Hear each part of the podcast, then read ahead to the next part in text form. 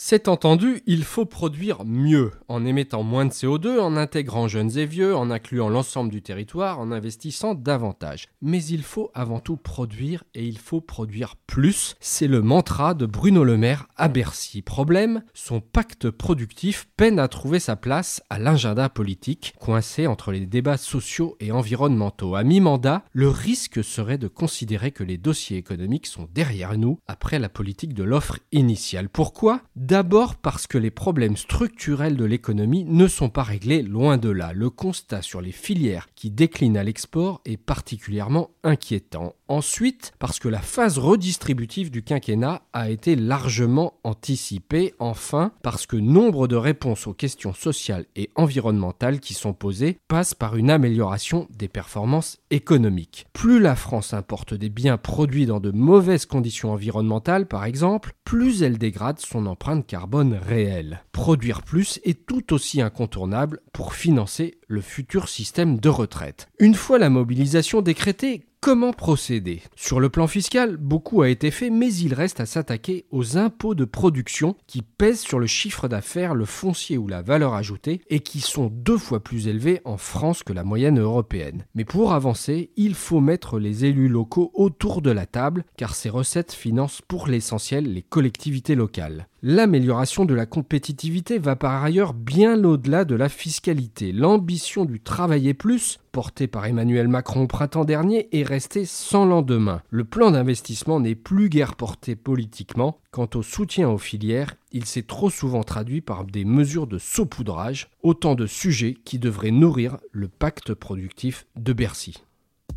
Retrouvez tous les podcasts des échos sur votre application de podcast préférée ou sur leséchos.fr.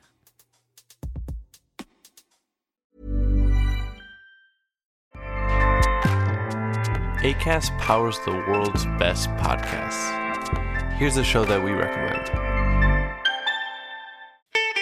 I'm Ina Garten. Welcome to Be My Guest, the podcast. One of the best gifts you can give friends is spending time together.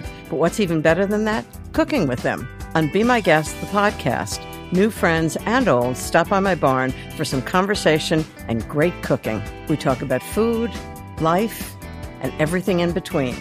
Listen to Be My Guest, the podcast with me, Ina Garten, and join us wherever you get your podcasts.